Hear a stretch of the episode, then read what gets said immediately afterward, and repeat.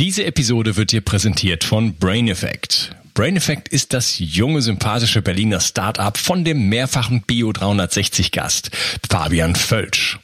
Heute möchte ich dir von Recover CBD erzählen. Du hast vielleicht den Podcast über das CBD-Öl mit Fabian Völsch gehört. Wenn nicht, solltest du das dringend nachholen. CBD-Öl ist ein Teilextrakt des Hanföl ohne psychoaktive Eigenschaften. Es aktiviert das endokannabinoide System des Körpers, das dir hilft, dich deutlich besser zu regenerieren. Ich selber nutze CBD-Öl fast täglich und es ist ein fester Bestandteil meines Entgiftungsprotokolls, weil es hervorragende Wirkungen auf den Schlaf hat.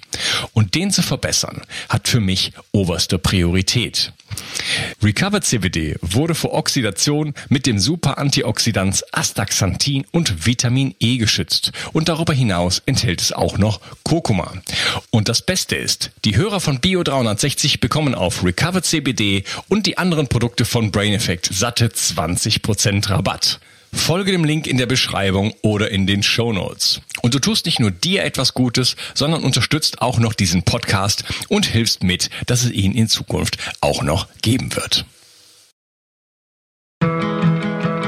Bio 360. Zurück ins Leben. Komm mit mir auf eine Reise. Eine Reise zu mehr Energie und fantastischer Gesundheit. Ich möchte dir das Wissen und den Mut vermitteln, den ich gebraucht hätte, als ich ganz unten war. Dabei will ich dir helfen, wieder richtig in deine Energie zu kommen. Zurück ins Leben. Hallo und herzlich willkommen zu Bio 360. Das ist der zweite Teil von meinem Interview mit Ernst Wolf. Hallo Ernst. Hallo. Hm. Wir haben uns im ersten Teil über ja, Bankensysteme, Zinseszins und Zinseszins, Hedgefonds vor allen Dingen unterhalten und gesehen, äh, wie wirklich äh, die Hedgefonds an der Misere anderer verdienen, äh, manipulativ dort eingreifen, um wirklich äh, ja unglaubliche äh, nicht nur Geldmengen, sondern auch Macht zu akkumulieren. Ähm, wir haben ja ein System, das nennt sich Kapitalismus. Äh, wir hatten darüber geredet, dass die freie Marktwirtschaft eigentlich nicht existiert. Wenn man das, sich das ganze äh, System so anschaut und so ein bisschen zurückblickt, an welchem Punkt sind wir eigentlich jetzt gerade in der Geschichte? Also ich denke, wir sind am Endpunkt dieses, dieses gegenwärtigen äh, finanz- und marktwirtschaftlichen Systems. Also das Problem ist ja, dass die, die Marktwirtschaft auf unendlichem Wachstum basiert. Also es muss immer mehr, äh, das Wachstum ist, ist ja nicht etwas, was äh, nur der Gier der, der, der, der, der großen Unternehmer zum Beispiel entspringt oder der Banken entspringt, sondern das Wachstum ist ein, äh, das unendliche Wachstum ist ein Bestandteil dieses Systems. Weil wir haben ein System, was auf Konkurrenz aufgebaut ist, wo man immer mehr machen muss und mehr, mehr akkumulieren muss als der andere, um am Markt bestehen zu können. Das große Problem ist eben, dass die Welt endlich ist und dass die Märkte der Welt inzwischen ausgeschöpft sind. Und dass man, wenn man irgendwann an dieses Ende anstößt, dass man dann mit solchen äh, zerstörerischen Mechanismen anfangen muss, wie ich das gerade erklärt habe mit der Kreditausfallversicherung. Also wenn es nicht mehr gibt, wenn es, es, es gab eine Zeit lang, in der der Kapitalismus ganz gut funktioniert hat, obwohl er natürlich auch immer sehr brutale Konsequenzen gehabt hat. Also wenn man mal zurückgeht um 100, 150 Jahre, da hat ja die Kolonialisierung der Welt angefangen. Da war der Kapitalismus schon einmal am Ende, weil er in den einzelnen Ländern an die äh, Grenzen dieser Länder gestoßen ist.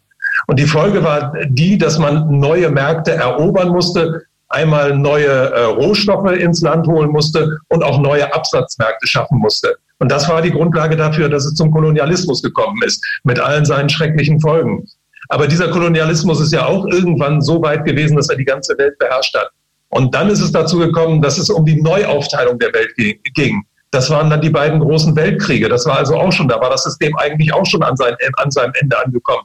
Weil es äh, die, die großen Mächte haben darum gekämpft, sich gegenseitig diese Märkte abzunehmen. Und jetzt sind wir, stehen wir in einer Situation, in der dieses Finanzsystem vollkommen explodiert ist und nur noch am Leben erhalten kann, werden kann, in dem immer mehr Geld reingepumpt wird, in dem die Zinsen immer weiter äh, äh, runtergesetzt werden und in dem immer neue Finanzprodukte, zerstörerische Finanz, Finanzprodukte auf den Markt geworfen werden, was, was der, der, der Menschheit insgesamt ja überhaupt nicht mehr nützt. Also unsere, unser System ist schon seit Jahren und Jahrzehnten so, dass es der Mehrheit der Menschen nicht mehr nützt. Es, es schlägt sich auch nieder darin, dass zum Beispiel das Einkommen der einfachen Menschen in den letzten 30, 40 Jahren so gut wie nicht mehr äh, gewachsen ist. Das hat stagniert, ist teilweise sogar zurückgegangen. Also ein durchschnittlicher Arbeiter in den USA verdient heute erheblich weniger als sein Kollege von vor 40 Jahren, wenn, wenn man das an der Kaufkraft misst, wenn man es nicht am absoluten Lohn misst. Also das äh, System ist an die Grenze dieser, dieser, äh, dieses unendlichen Wachstums gestoßen und deswegen ist es wirklich absolut höchste Zeit, dass dieses System verändert wird und dass man, dass man äh, wirklich ein, ein neues System schafft, was nicht auf unendlichem Wachstum basiert. Ja, jetzt ist ja, sie sind ja diese Entwicklungen der, der Hochfinanz, den Eliten äh, nicht im Verborgenen geblieben. Die wissen das ja. Ja? ja. Und jetzt gerade passiert etwas ganz Erstaunliches. Äh, von 0 auf 100 äh, kümmern wir uns unglaublich um unsere, äh, um angeblich um, um, um unsere Gesundheit. Und ähm, Weltweit werden Maßnahmen eingeführt, also in allen Staaten, egal ob in Indonesien oder in Peru oder in, überall, äh, herrscht plötzlich so eine Gleichschaltung und es werden Maßnahmen eingeleitet, die niemals da gewesen sind. Ja? ja. Das ist eine absolut unvergleichbare Situation und alle sind sich einig.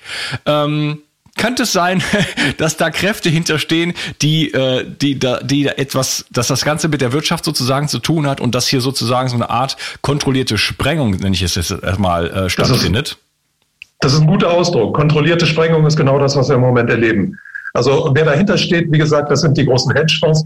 Und diese Hedgefonds haben inzwischen so viel Macht, die können einzelne Länder innerhalb von 24 Stunden einfach äh, in den Ruin treiben. Also die, die, jedes Land der Welt ist Teil der, der, der großen Weltwirtschaft und Teil des globalen Finanzsystems. Und wir sehen ja auch die größten Verlierer dieser gegenwärtigen Krise und der gegenwärtigen Entwicklung, das werden die Entwicklungsländer sein. Also in denen sind jetzt auch schon äh, massenweise Leute einfach auf äh, entlassen worden. Also wir müssen nur mal gucken, der, der Ölpreis ist ja zusammengebrochen. Das heißt, die Ölindustrie liegt im Moment brach. Wer, wer leidet da am meisten drunter? Nicht die Manager, die irgendwo in Texas sitzen oder an der Wall Street sitzen, sondern darunter leiden die Arbeiter in Venezuela, in Saudi-Arabien, vor allem in Saudi-Arabien die ganzen aus dem Ausland herbeigeholten Arbeiter in der Ölindustrie und auch die ganzen Ölarbeiter in, in, in Texas und in Louisiana, die im Fracking-Bereich gearbeitet haben. Die sind alle bereits entlassen worden. Davon spricht kein Mensch. Die, die, die Top-Manager, die, die äh, sitzen weiterhin in ihren gut gewährten Büros und überlegen sich jetzt gerade, wie sie mit dem Geld, was sie in den letzten Jahren verdient haben, vielleicht über irgendwelche Finanzprodukte noch, noch mehr verdienen können, wo die äh, Ölindustrie im Moment nicht so viel hergibt. Also das ist äh, ein System, was wirklich der Mehrheit der Menschen ganz, ganz extrem schadet und einigen wenigen die Chance gibt, eben äh, die, die, die, die Welt im Moment neu zu reorganisieren. Und wichtig ist zu wissen, dass wir wirklich an einem Ende eines Weges angekommen sind. Weil wir haben 2007, 2008 die ganz große Krise gehabt. Und nach dieser Krise ist das Weltfinanzsystem nur noch künstlich am Leben erhalten worden. Das kann man sich so vorstellen, das ist wie ein Patient, der auf die Intensivstation kommt und dem einfach nur noch äh, äh Medikamente reingepumpt werden, um ihn am Leben zu erhalten. Und diese Medikamente, das waren immer neu gedrucktes Geld und das waren immer niedrigere Zinsen. Aber wir haben in den letzten zwei Jahren gesehen, dass dieses äh, Prinzip nicht mehr funktioniert hat. Also wir hatten 2018 den Versuch der Federal Reserve, also der amerikanischen Zentralbank, ähm, die Zinsen wieder zu erhöhen und weniger Geld ins äh, äh System zu pumpen, also die einige eigene Bilanz zu bereinigen. Dieser Versuch ist krachend gescheitert zu Weihnachten 2018. Da sind die Aktienmärkte nämlich äh, stärker gefallen als in den vergangenen 70 Jahren, woraufhin die Federal Reserve sofort eine Kehrtwende vollzogen hat, wieder mehr Geld ins System gepumpt hat und äh, die Zinsen wieder gesenkt hat. Dann haben wir den nächsten äh, Crash gehabt, das war im September 2019. Da ist am Repo-Markt in Amerika hat es große Verwerfungen gegeben. Der Repo-Markt, das ist der Markt, an dem sich Banken über Nacht Geld äh, pumpen, um äh, Transaktionen vorzunehmen. Also der, der normale Mensch denkt ja, die Banken haben alle sehr viel Geld. Die Banken lassen ihr Geld aber für sich arbeiten und haben sehr wenig Cash. Um, die, um ihre laufenden Rechnungen zu bezahlen, leihen sich die Banken von anderen Banken oder von der Zentralbank über Nacht Geld. Und dieser Markt ist im September letzten Jahres zusammengebrochen. Das war das erste Anzeichen dafür, dass das System nicht mehr funktioniert. Damals ist gesagt worden von der Federal Reserve, das ist ein vorübergehendes Phänomen. Wir müssten nur mal kurz eingreifen mit, ich weiß nicht, 30, 40 Milliarden. Das Problem ist aber nicht mehr weggegangen und die Beträge, mit denen die Federal Reserve eingegriffen hat, sind immer höher geworden. Das waren am Schluss hunderte von Milliarden. Äh, insgesamt sind es über mehrere Billionen inzwischen geworden, mit denen die Federal Reserve eingegriffen hat. Und dann ist es ja im März diesen Jahres zu einem weiteren gewaltigen äh, Einbruch gekommen, und zwar bei den Ölpreisen. Also der Ölpreis ist ja von ungefähr 60 Dollar auf, auf um die 20 bis 25 Dollar gefallen. Und das ist natürlich eine, ein, ein verheerendes äh, Ereignis für die Weltwirtschaft. Denn Öl ist die meistgehandelte Ware der Welt. Und Öl ist auch ungeheuer wichtig, weil Öl nur in US-Dollar, also in Petrodollar bezahlt wird. Und das hat natürlich also, also gewaltige Verwerfungen bewirkt. Aufgrund dieser ganzen Vorgänge ist die Federal Reserve ja wieder auf, äh, aufgestanden und hat noch mehr Geld ins System gepumpt. Die haben ja jetzt noch mal mehrere Billionen ins System gepumpt.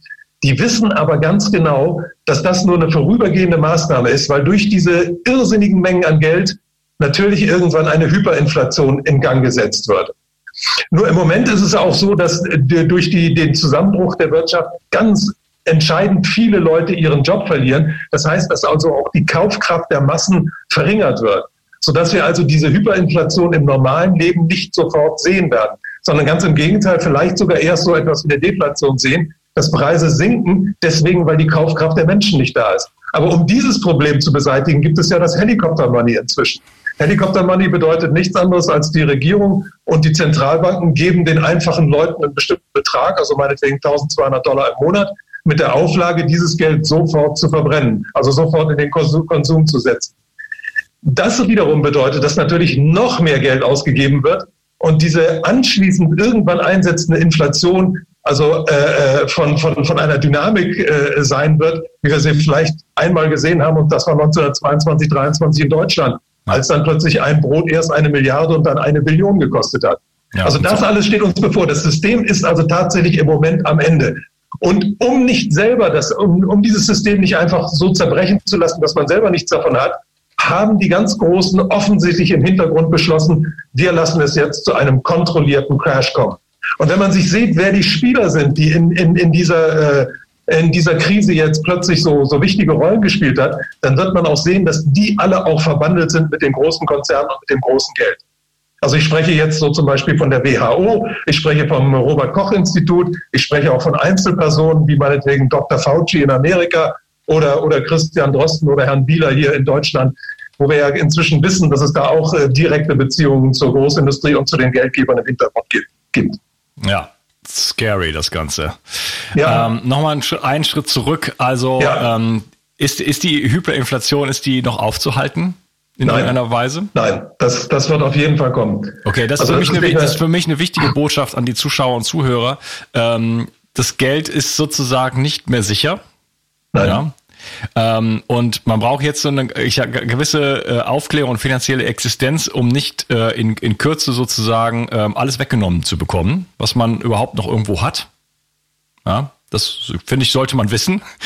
Auf jeden Fall, das ist eine ganz wichtige Sache. Also die, man, muss, man muss damit rechnen, dass das Geld in, man kann nicht sagen, wann. Das kann, das kann nächsten, nächsten Monat sein, das kann in, in einem halben Jahr sein, das kann aber auch erst in zwei bis drei Jahren sein. Man, man kann nicht sagen, wann dieser, dieser Zeitpunkt ist. Ich fürchte, dass er relativ nah ist im Moment. Also ich würde mal sagen, meine, meine Vermutung ist, dass das Ganze nicht mehr über, über ein Jahr wirklich gut gehen kann, weil wir jetzt in, in einer solchen Ausnahmesituation leben.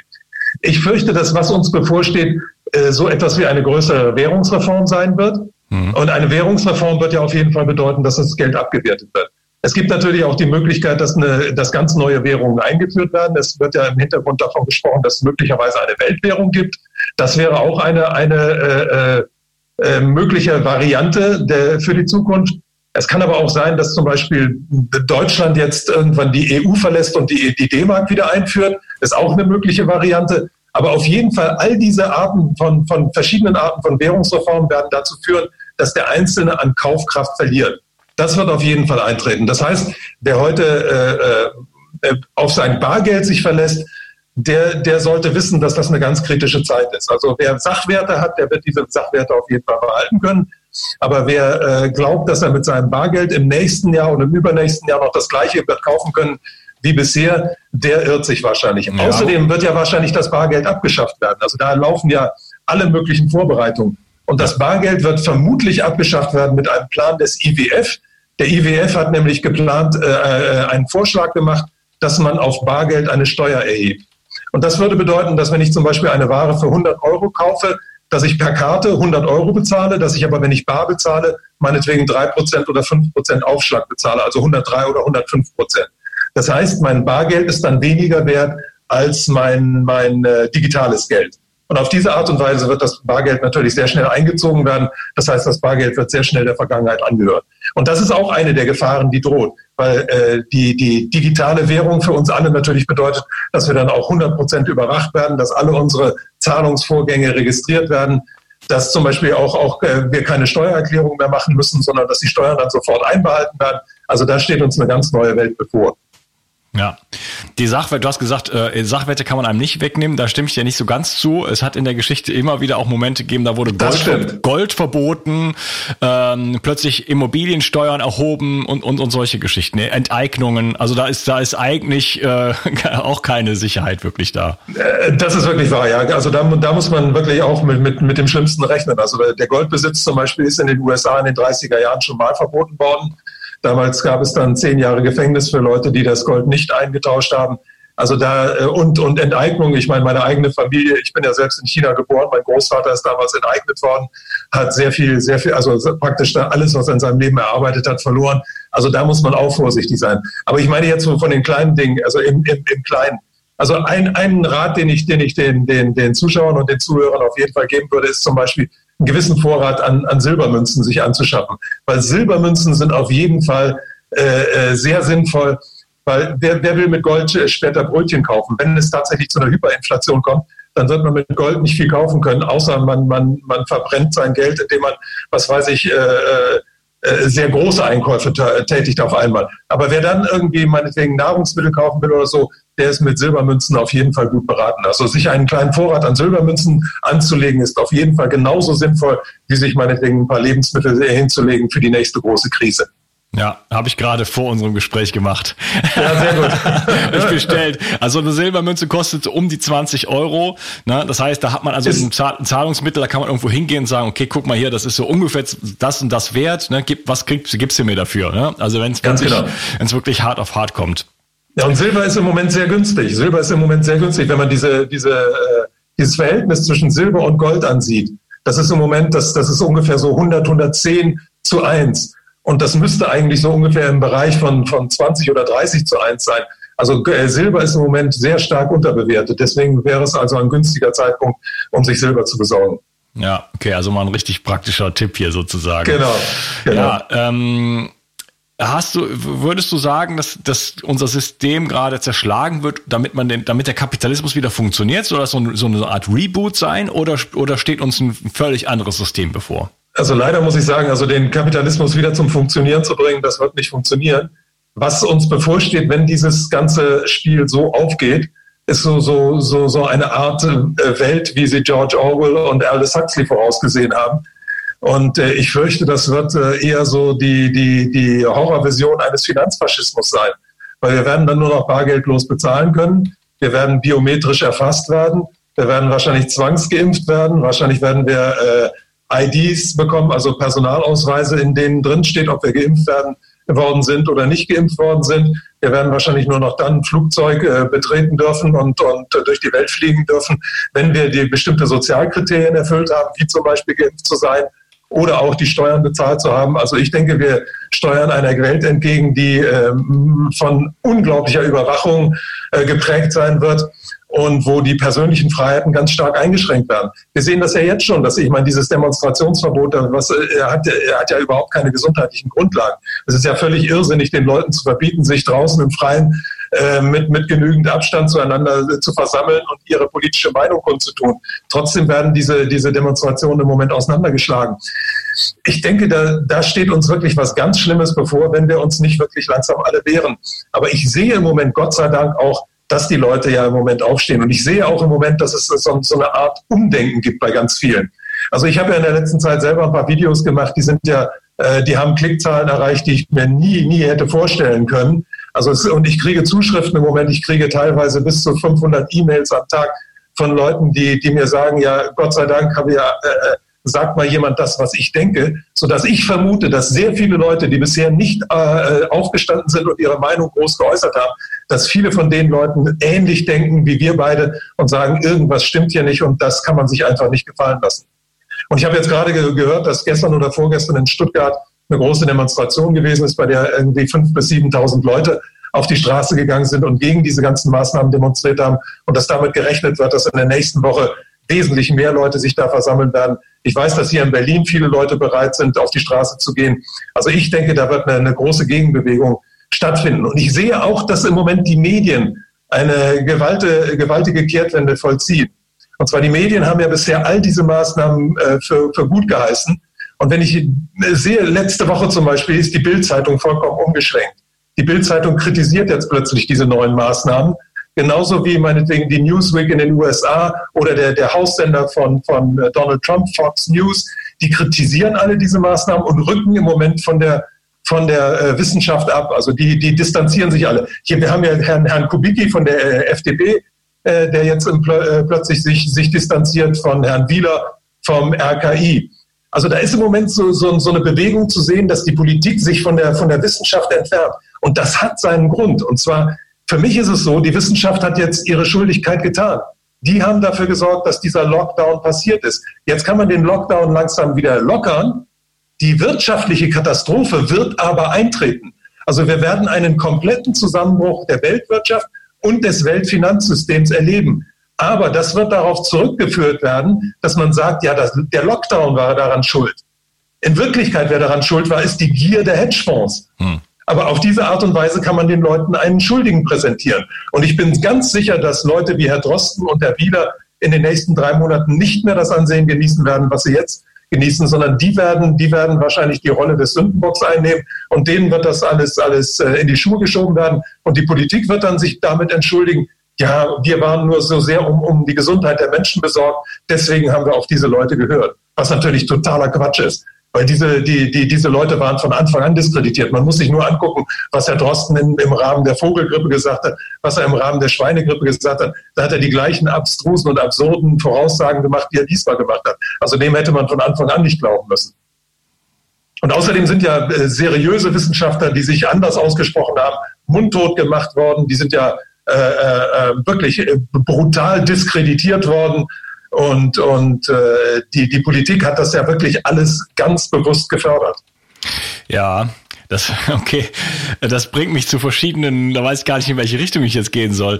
Diese Diskreditierung, ähm, vielleicht mache ich mal einen Einschub da. Ähm, ich, es gibt so etwas wie den Mainstream. Und ja. auch in meinem Bekanntenkreis, Freundeskreis und so weiter ist das sehr, sehr verbreitet. Ja. Und es gibt so diese, dieses, dieses Wort der Verschwörungstheorien. Ja. Und das wird verwendet auch jetzt gerade wieder, äh, um, du hattest gerade von, von, von, von sehr guten Wissenschaftlern gesprochen, die, die und, und Ärzten und so weiter, die diskreditiert werden. Es wird die, äh, die, die, die, die Verschwörung, die Verschwörungstheorie ist so das Schlagwort, um sozusagen Leute in, in eine bestimmte Ecke zu stellen. Was ist überhaupt eine Verschwörungstheorie, deiner Meinung nach? Ja, das wird ja so als abwertender Bericht gebraucht. Das war äh, immer, so wurde mir ja auch oft vorgehalten. Das heißt immer, du bist Verschwörungstheoretiker, dann kommt die Geschichte mit dem Aluhut. Also das, äh, das ist eigentlich äh, äh, wirklich eine absurde Sache, weil womit wir es zu tun haben, ist ja im Grunde eine Verschwörung. Es ist ja im Grunde eine Verschwörung der Ultrareichen im Hintergrund, die dieses ganze Spiel mit uns allen betreiben. Und es gibt ja eine große Verschwörung im letzten Jahrhundert, und zwar das ist die Gründung der, der amerikanischen Zentralbank. Die ist von, von äh, mehreren, äh, von, von einer ganz kleinen Gruppe von Bankern und einer winzigen Gruppe von Politikern gegründet worden, die sich auf einer Insel getroffen haben unter falschem Namen, eine Woche da etwas besprochen haben, das dann in den Kongress eingegeben haben abgebrettert sind, das dann anschließend von Professoren haben umarbeiten lassen, dann eine, eine riesige Zeitungskampagne gegen sich selbst gestartet haben, um selbst dazustehen als Leute, die das, äh, die das Bankensystem äh, regulieren wollen und haben auf diese Weise die, die, die amerikanische Zentralbank damals ins Leben gerufen. Das war nichts anderes als eine Verschwörung. Und das, was wir heute, was wir in den letzten 30, 40 Jahren sehen, war auch nichts anderes als eine Verschwörung. Die Einführung von Derivaten, die Einführung der Kreditausfallversicherung, die Einführung von Hedgefonds und so weiter. Da ist niemandem in der Bevölkerung gesagt worden, was da eigentlich vor sich geht und was das für Konsequenzen hat. In Deutschland sind damals mehrere Finanzmarktförderungsgesetze erlassen worden. Einmal von der, von der, von der CDU-Regierung unter Helmut Kohl, später aber genauso gut unter, unter, unter Gerhard Schröder und Joschka Fischer. Die haben auch solche Sachen erlassen. Die haben niemandem erklärt, was da in Wirklichkeit passiert. Und was tatsächlich passiert ist, ist, dass diese Menschen im Hintergrund, diese Ultrareichen, immer mehr Macht bekommen haben und immer mehr Möglichkeiten bekommen haben, ihre, ihr, ihren Reichtum zu erweitern und vor allem ihre Macht zu erweitern. Ja, ähm, also ich, ja, wehre, ich wehre mich oft, oft, oft nicht gegen diesen Vor äh, Vorwurf des Verschwörungstheoretikers mehr, sondern versuche lieber aufzuzeigen, wo denn die tatsächliche Verschwörung sitzt. Ja, und genau das ist das, das, das, das Ding. Also wir haben ja in der Geschichte gesehen, es gab ja immer wieder, also sobald ähm, Menschen entrechtet werden oder große Veränderungen anstehen, gibt's immer so diese False Flag-Attacken äh, sozusagen. Ja. Das, das war der Reichstagsbrand, das war 9-11, äh, das war Pearl Harbor. Ja, das ist ja, das ja. sind ja verbriefte Dinge. Und die Verschwörungstheorie ist ja immer die offizielle Version.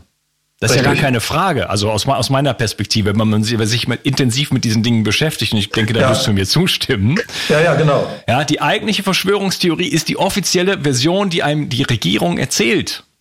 Ja. Und ähm, es ist aber trotzdem so, dass in der, in der, im Großteil der Bevölkerung äh, ein wie soll ich sagen, fast religiöser Glaube äh, äh, da ist, äh, an diese Verschwörungstheorien zu glauben und alles andere, jede kritische Be Betrachtung als Verschwörungstheorie dann abzustempeln und da geht dann sofort die Klappe zu. Deswegen habe ich mich bisher in meinem Podcast auch noch gar nicht äh, mit diesen Themen beschäftigt, weil ich die Menschen nicht verlieren wollte. Nur ja, ja, äh, genau, sind, ja. wir jetzt an der in, einer, in einer Situation, wo ich äh, mich nicht mehr in der Lage sehe, über solche Themen nicht zu sprechen, weil wir, weil wir einfach an einem, an einem, an einem Scheidepunkt stehen. Ja. Ich denke, also eigentlich hat es im Grunde auch einen, einen, einen menschlich positiven Hintergrund, weil viele Leute können sich einfach nicht vorstellen, dass man so bösartig sein kann. Also viele Leute unterschätzen die Bösartigkeit derer, die die, die Marionetten im Moment da, da steuern. Äh, ich meine, wer, wer hätte damals gedacht, als die Amerikaner die, die äh, Saddam Hussein die Massenvernichtungswaffen unterstellt haben, wer hätte damals gedacht, dass Colin Powell der, der, der äh, damalige Verteidiger oder, oder, oder äh, ja doch Verteidigungsminister war er in den USA, dass der wirklich vor der UNO im Brustton der Überzeugung diese ganzen Lügen von sich geben würde, von denen er genau wusste, dass, dass, dass da kein einziges Wort wahr gewesen ist. Aber ich meine, man muss sich mal einfach vergegenwärtigen, wer die Leute sind, die an der Macht sind. In den USA gab es mal einen Präsidenten, der äh, zwei Atombomben auf, auf Zivilisten hat abwerfen lassen. Also was ist das für eine Tradition? Es hat den Vorfall im Golf von Tonkin nie gegeben, der dazu geführt hat, dass der Vietnamkrieg ent, äh, entfesselt wurde. Es hat den, den Vorfall an der Demarkationslinie zwischen Nord- und Südkorea niemals gegeben, mit dem äh, Nordkorea damals in Schutt und Asche gelegt wurde. Also es, es gibt so viele Dinge in der Geschichte, wo so unglaublich ge, äh, brutal gehandelt wurde, dass der, ich glaube, der einfache normale Mensch, der ist einfach nicht in der Lage, sich so viel Bösartigkeit vorzustellen. Und ja. was, was, was auch die Hedgefonds, was die machen teilweise, ist so schlimm. Also äh, ein, ein kleines Beispiel nur. Hedgefonds, die kaufen bestimmte Nahrungsmittel auf, verknappen den Markt, warten, bis der Preis dieser Nahrungsmittel hochgeht und schmeißen die dann auf den Markt. Der, die, die Folge davon ist, dass in Afrika und in Südamerika Kinder verhungern. Das scheint diesen Menschen vollkommen egal zu sein. Also man muss sich wirklich immer wieder vergegenwärtigen, dass es Menschen gibt, die absolut keine Hemmung haben. Und leider ist es so, dass unser Wirtschaftssystem solche Menschen begünstigt. Das ist, das ist die Tatsache. Ja, und die ganze Geschichte ist davon voll. Wir könnten jetzt stundenlang über solche Sachen reden. Du hattest genau. ja ganz am Anfang hast du die, die beiden Weltkriege erwähnt. Da denkt man, äh, da waren politische Geschichten. Am Ersten Weltkrieg sind die Nationen irgendwie so da reingetaumelt. Die waren alle, die haben alle geschlafen und plötzlich befand man sich in einem Krieg und es war alles sehr nationalistisch. Dann gab es den, den Zweiten Weltkrieg und dann hatten wir diesen Despot und der hat uns da reingeführt. Da ging es um wirtschaftliche Interessen. Das wurde, das wurde gesteuert und manipuliert und das waren die USA massiv dran daran beteiligt am Zweiten Weltkrieg.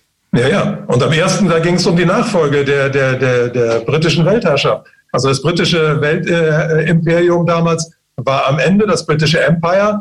Und man wusste genau, Deutschland hatte damals eine riesen äh, Entwicklung äh, vorgenommen. Also Deutschland ist ja erst 1871 gegründet worden und hat bis 1914 eine unglaubliche wirtschaftliche Entwicklung vor, äh, vollzogen. Und das Gleiche ist in den USA passiert. In den USA hat es auch eine riesige, gewaltige wirtschaftliche äh, wirtschaftlichen Fortschritt gegeben. Und es ging einfach nur darum, wer tritt die Nachfolge Großbritanniens an. Und da, der, auf diese, das war praktisch die Grundlage dafür, dass der Erste Weltkrieg ausgelöst wurde. Außerdem ging es darum, wer kriegt welche Kolonien, wer sichert sich welche Rohstoffe. Und der Zweite Weltkrieg war nichts anderes als eine Fortsetzung des Ersten Weltkrieges und hat dann eben dazu geführt, dass die USA die unumstrittene Macht Nummer eins in der Welt geworden sind. Und die haben ihre Macht ja dann auch ausgenutzt. Die haben ja dann auch einen Krieg nach dem anderen geführt. Die haben mit dem Koreakrieg begonnen, dann gab es den Vietnamkrieg, Später gab es den, den, den, den äh, Irankrieg, dann gab es den Krieg in Syrien, dann wurde Libyen in Schutt und Asche gelegt. Also die haben eine Spur der Verwüstung hinter sich äh, gelassen, sodass man sagen muss, also es ist eigentlich ein, ein, ein Reich des Verderbens. Und wer, wer meint, dass äh, die USA irgendwie irgendwelche guten Absichten jemals gehabt hätten, der täuscht sich ganz gewaltig. Und für unsere Regierung gilt das Gleiche. Die, die, die können dann, wenn die Wirtschaft einigermaßen läuft, wenn, wenn nichts Besonderes passiert, dann können die den, den Anschein des, des, äh, äh, also so einer, also einer humanistischen Einstellung wahren. Aber dann, wenn die Zeiten schwierig werden, dann offenbaren sie ihr wahres Gesicht. Und jetzt haben wir eine ganz schwierige Zeit und da zeigt sich der wahre Charakter dieser Politiker. Und das Interessante ist, dass alle politischen Parteien im Bundestag dieses Spiel im Moment mittreiben. Es ist also ganz egal, welche Fraktion man sich anguckt, alle spielen dabei mit alle sind nichts anderes als Marionetten der großen Finanzindustrie. Ja, das, da wollte ich gerade drauf hinkommen.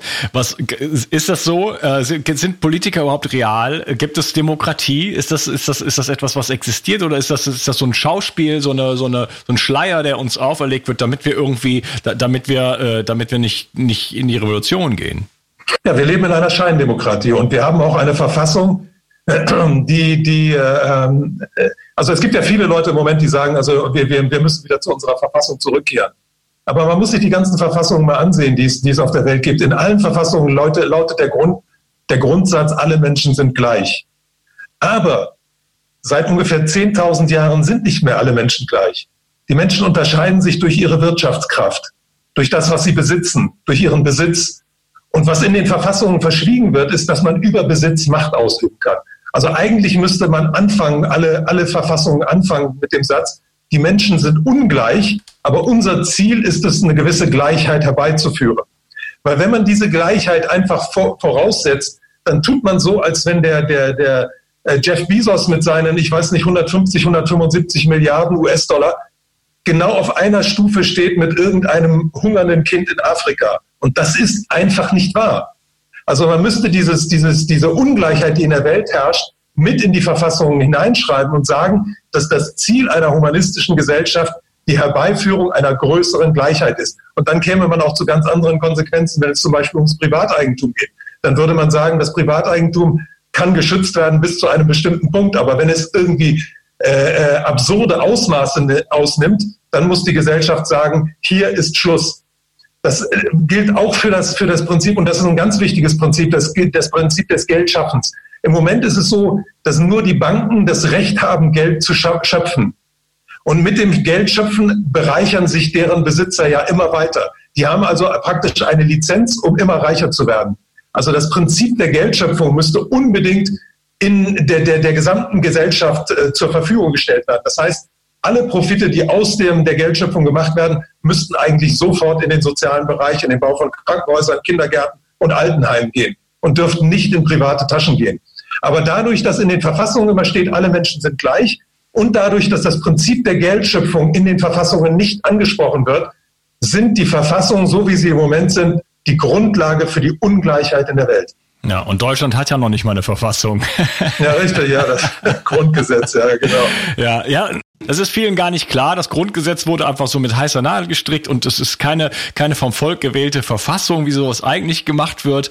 Und äh, es gibt ja auch gar, gar keinen Friedensvertrag mit den USA. Ja? Der, ja. der, der, Luftraum über Deutschland gehört den USA und so weiter. Ähm, und auch die ganzen Verstrickungen, die es gibt, unserer Politiker zum Beispiel äh, in diesen Organisationen wie äh, Bilderberger Konferenz, äh, Atlantikbrücke und so weiter. Ähm, da, da, das sind Organisation, wo wirklich Hochfinanz und die, die, die Politiker und so weiter alle zusammensitzen und sich überlegen, was, äh, was, wie man jetzt die, die, die Welt sozusagen leitet. Das heißt, ja. nochmal, nochmal die Frage, sind Politiker eigentlich irgendwie real. Wir haben ja zum Beispiel bei, ich nenne mal so ein Beispiel, für mich ist das so ein Klassiker, Gerhard Schröder, Joschka Fischer, äh, Oskar Lafontaine, ja, das war ja dann irgendwo so die Hoffnung, plötzlich waren die Grünen zum ersten Mal äh, an der an der Macht, ja, und dann wurde unter unter mit Lügen, ja, äh, wie, wie hieß der Sharping, äh, so, ja. so Sharping, mit mit mit Lügen, mit gefälschten Bildern und so weiter wurde ein Angriffskrieg, Deutschland hat einen Angriffskrieg geführt äh, unter diesen Sozialdemokraten und, äh, und, und Grünen. Ne?